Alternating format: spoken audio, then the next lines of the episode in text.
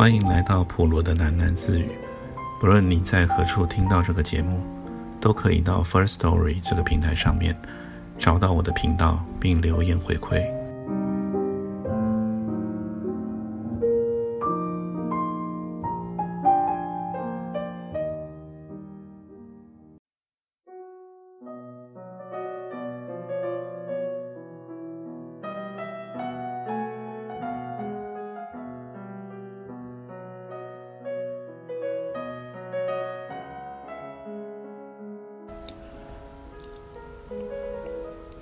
在马蒂坚持不与公婆同住之下，丈夫煞费苦心的在公婆的房子顶楼加盖了他们的住所，就此开始了鸡犬相闻的生活。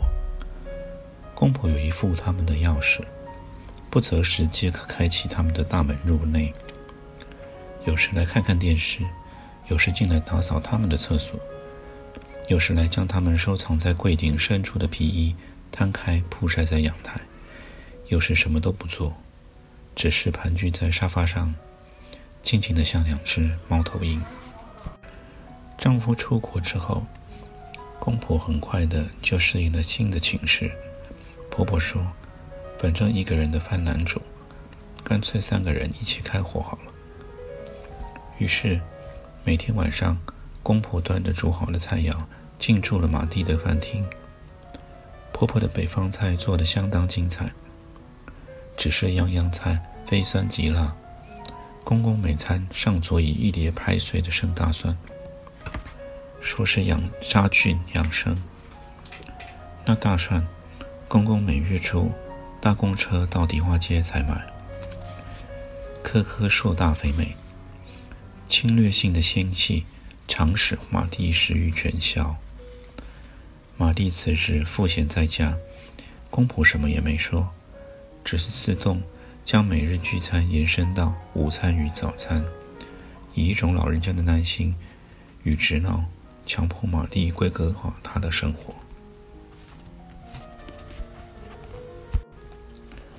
马蒂在家的时间长久了，他们就非常愁苦，认为这媳妇异于常人。马蒂出门的时间久了。他们也非常烦恼，隐隐约约觉得没有帮儿子管束好媳妇。马蒂回家的时间过晚，他们就坚强地饿着肚子苦等，并以一种恹恹的表情说：“不回家吃饭也不打电话说一声吗？”如果马蒂打电话说不回来吃饭，他们又会以一种讪讪然的语气说：“家里又不是没饭吃，回来不？”吃完了饭。照例，马蒂清洗碗碟，公婆就很惬意地在屋内闲逛，对马蒂的私人物品付诸以侦探般的观察。十点整，公婆俩相扶持下楼回家，顺便从门外给马蒂锁上了门。马蒂越来越觉得这不再是他的家，而是公婆家中一间必须以钥匙出入的大房间。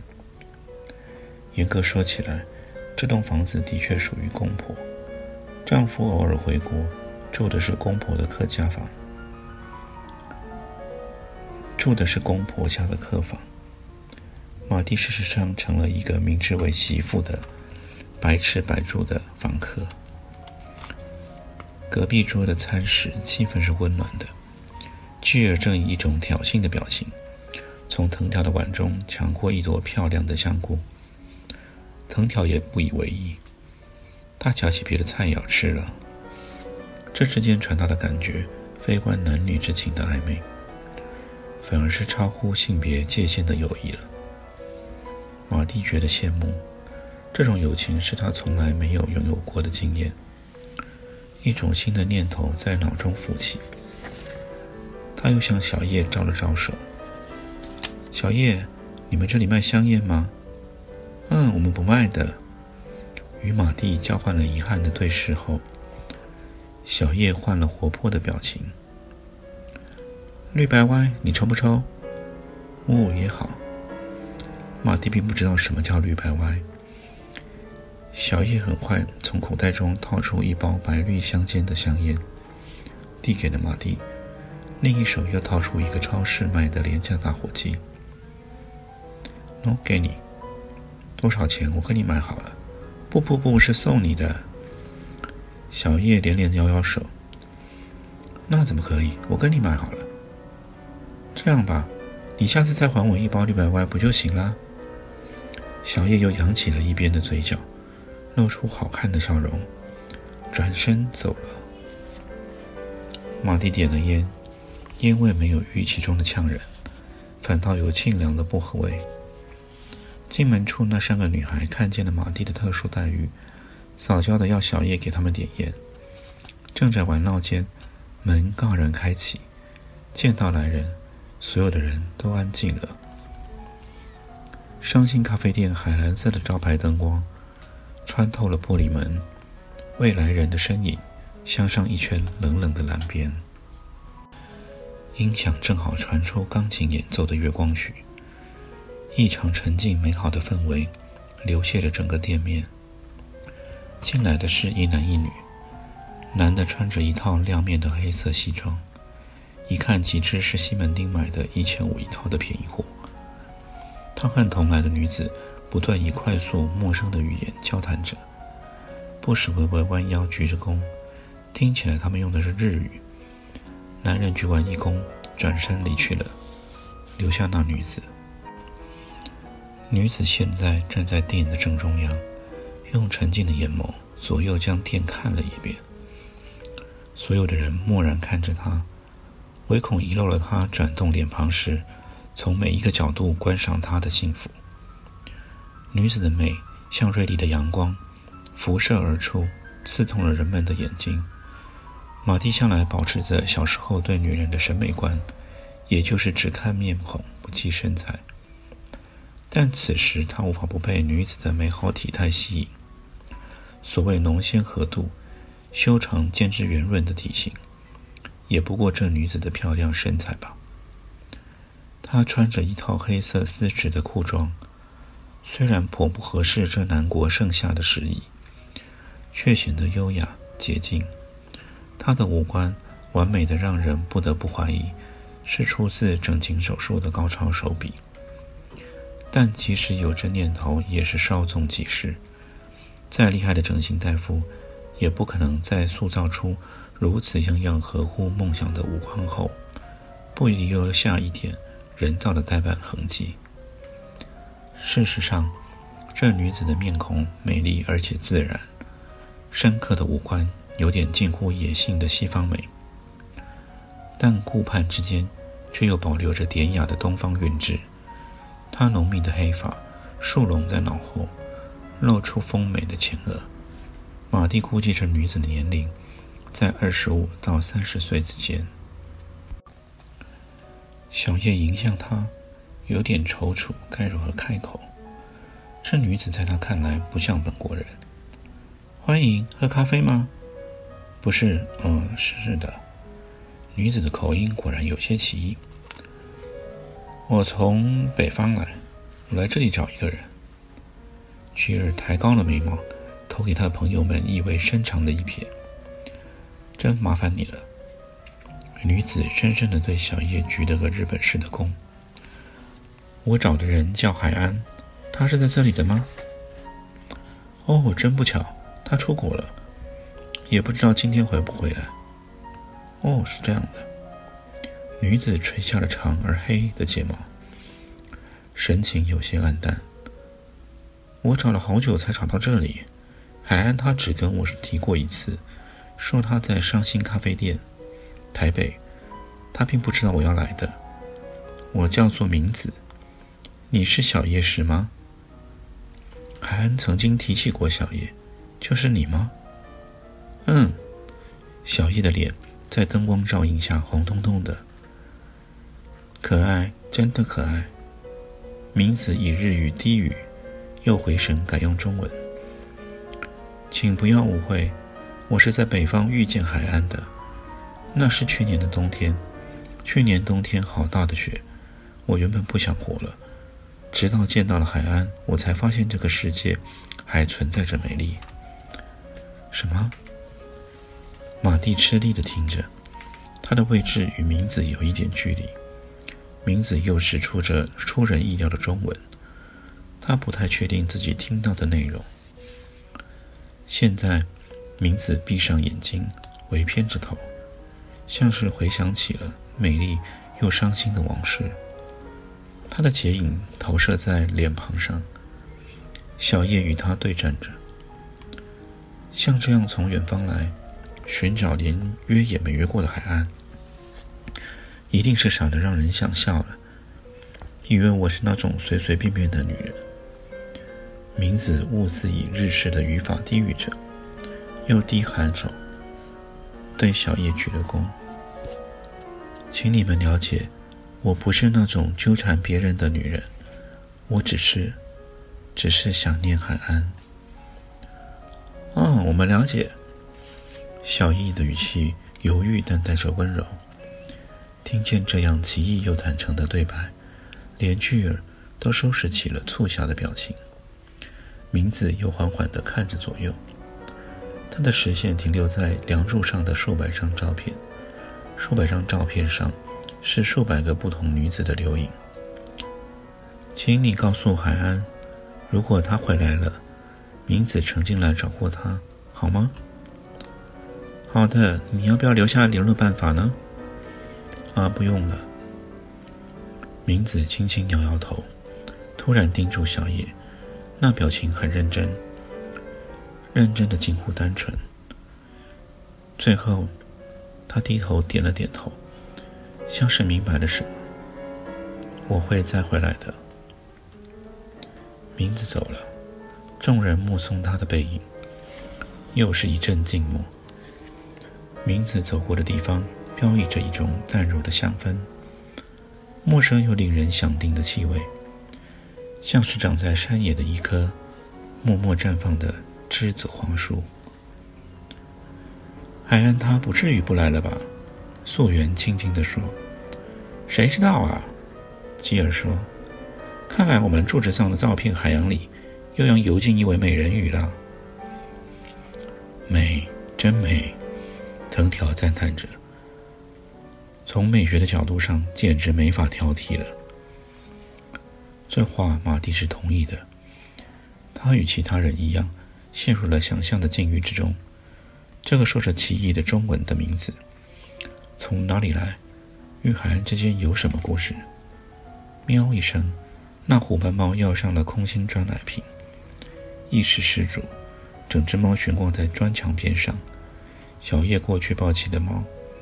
这时柜台上的电话铃声响起，吉尔起身去接了。喂，啊，海安呐！我的天哪，你现在在哪？哦，是这样，OK，早说嘛，害我们啥的。真是的你，好吧，好吧，还不都是听你的。吉尔挂掉了电话，朝电话做了个鬼脸。怎么，他到了没？素媛问。小叶抱着猫也凑过来。这烂人，他现在还在马达加斯加，根本就没上飞机。哎，素媛失望了。这次马蒂听得很清楚，马达加斯加。海安说他还要再待一阵子，要我们下礼拜五等他回来。吉尔回坐，继续吃着饭，可是其余的人却像是失去了食欲，同时也没了弹性。小叶点起了盘中的肉屑，低着头专心的喂猫。连店中的音乐也显得萧索了。马蒂再一次感到彻底的饥饿。他打开了提袋，找了钱包，才发现夹在书中的红包袋，那是他在琳达婚礼中始终没有交出的礼金。他把双手伸进膝上的提包，隐秘的从红包中筹出了钞票，并用这钱向小叶买了单。推开上清咖啡店沉重的玻璃门。一阵温热的晚风从南方吹来，直扑在他脸上。风中有夜市烤肉摊的味道，生洋葱、柠檬，炭火上滋滋作响的多汁液的烤肉片，融合成一股浓厚的南国气息。啊，遥远的，遥远的马达加斯加。默念这个地名时，多么像是有一串风铃在胸口响起。马蒂第三次转动钥匙，门锁啪的一声弹开，但是推门时却硬生生的被阻挡住了。很显然的，铁门里面上了一道横栓。即使是在几个小时前，狼狈昏倒街头，无助的仰望着蓝天时，马蒂也不觉得比现在更加悲惨。他将钥匙收回提袋，非常沉重的走下后门的阶梯。在公婆这间独栋的楼房后门，有一道老式的铁皮片梯，直通顶楼，是马蒂平常出入顶楼住所的专用通道。现在后门被反锁了，公婆的用意十分明显。他只有绕到前院，先叫门进入公婆家，再经由屋内的楼梯上楼。阶梯上布满了台风后的落叶，叶片椭圆而细小。剑还夹杂了粉紫色的小落花。夜里的风吹来，花和叶就在水泥阶梯上相接回旋。有一回，马蒂冲动的想转头就走，永远离开这个地方。但他只是在阶梯上坐了下来，捡起了一朵小花，用指尖捻着小花脆而嫩的细茎，左右转动着它。离枝的花还未死。只是疲乏的低垂了花苞，右脚的鞋跟歪斜了，摇摇欲坠。马蒂抓着鞋跟稍作摇晃，鞋跟果然应力脱落。黑色纤细的鞋跟握在手里，大小和形状都像炸鸡店里的鸡小腿。马蒂将它高举过头，想要远远的抛开，结果终究还是用面纸将它擦净了，放进提袋里。鞋子修补过后还是堪用的，毕竟这是他最体面的一双鞋。他脱下了鞋子，赤脚走到门口按铃：“谁呀？妈，是我马蒂。哦，马蒂呀，怎么这时间了还在外头？”马蒂看了手表，八点零三分，公婆标准的晚餐时间是六点半。您请先开门好不好？真是麻烦的，怎么就不能早一点回来吃饭呢？拜托你开粉哦，我很累。这不就来了吗？谁叫你这时间还在外头呢？婆婆开了门，她低着头，正好面对马蒂雪白的赤脚，但仿佛视而未见。婆婆异常忙碌的左右巡视小院子内的残败景象，那目光始终没有忘记马蒂。院内一株九重葛倾倒了。枝蔓铺盖了大部分的地砖，婆婆返身回屋，一边用脚将落叶扫至旁边。婆婆进屋了，马蒂跟着走，一只九重葛的尖刺戳进了脚底，马蒂咬唇拔开了，脚底渗出了一株血滴。一进屋内，马蒂就觉察了不一样的气氛。迎面的饭厅，公公正在用餐。而多日来，他们都是不厌其烦地将食物端取到马蒂的屋内进餐。别及桌面上的菜肴，马蒂很确定公公是听到门铃声后才开始进食的。雪里红炒肉丝、红油焖桂竹笋、醋烧鱼、苦瓜排骨汤、一小碟豆腐乳，外加那碟肥美的大蒜，都泛着食物久置之后冷冷的油光。非常饥饿，但是更加疲倦。屋内的气氛扣押了马蒂的食欲。爸妈，你们请先用饭，我先上楼了。你坐下吃饭。公公说。马蒂坐下，舀了一小碗汤。公公的背后开着一座电风扇，马达沉闷的嗡嗡运转，送来公公带着捍卫的气息。马蒂觉得像是在外星球一样孤独。我为什么要和这个老人对坐而视？婆婆不断的絮刮着台风带来的灾难和种种善后的辛苦琐事。马蒂很细腻的啃着苦瓜，以减轻婆婆疲乏的谈话内容引起的强烈无聊。终于，公公舀了一碗汤，将碟子内剩余的蒜瓣拨进碗内。顺便又用筷尖碾了一小方豆腐乳进汤中，搅和着，仰头喝了。不知何时，婆婆也停止了她单方向的刮噪。马蒂算好时间，和公公一起放下了碗筷。爸妈，我去洗碗了。哎，你坐下，我有话对你说。公公说。马蒂坐下。马蒂，你吃饱了吗？我吃饱了。马蒂呀，我们放假可以说是从来没有饿过你一顿饭。你去整理行李，你走吧，别说我们两老妨碍了你。哎，我们一直把你当女儿看待，可你却从来没有把这个家当家。婆婆愁闷的皱皱着眉，过分戏剧性的连连摇头，不知道给我们带来了多大的麻烦呢。你不要说我们赶你，你就不要再说了。公公打断了婆婆的话，让她走吧，你去洗碗。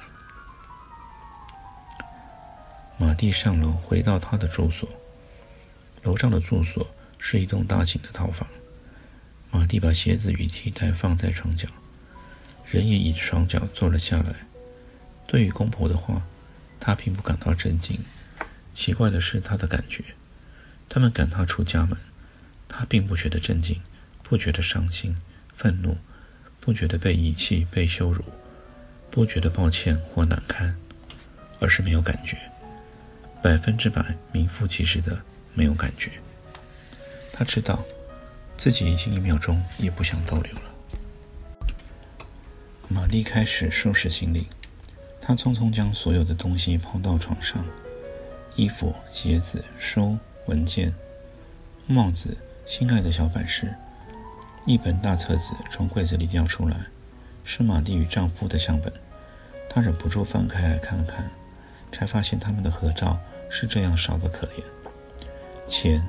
马蒂把现金随处藏的习惯，一领到薪水袋就整包藏在角落，需要钱时再随意拆开来消耗。马蒂兜了一圈，把所有的钱袋清楚点数，一共六万多，这让马蒂吓了一跳。他一向凭着隐隐约约的印象，认为自己还保有十万左右的财产，没想到钱花了这么快。管不了这么多了，他将钱密封成一袋。马蒂所有的资产都铺陈在床上，庞大混乱的一堆杂物，总的组合起来是一个贫穷女人的廉价生活。马蒂突然又觉得他什么都不想要了，包括滚在床沿的那一只厚实的黑色马克杯。多少个夜里，他捧着这个马克杯，啜饮着滚烫的即溶咖啡，凭窗遥望松山机场起落的飞机。这几乎是他在此时此地最惬意的回忆，但他连回忆也不想要了。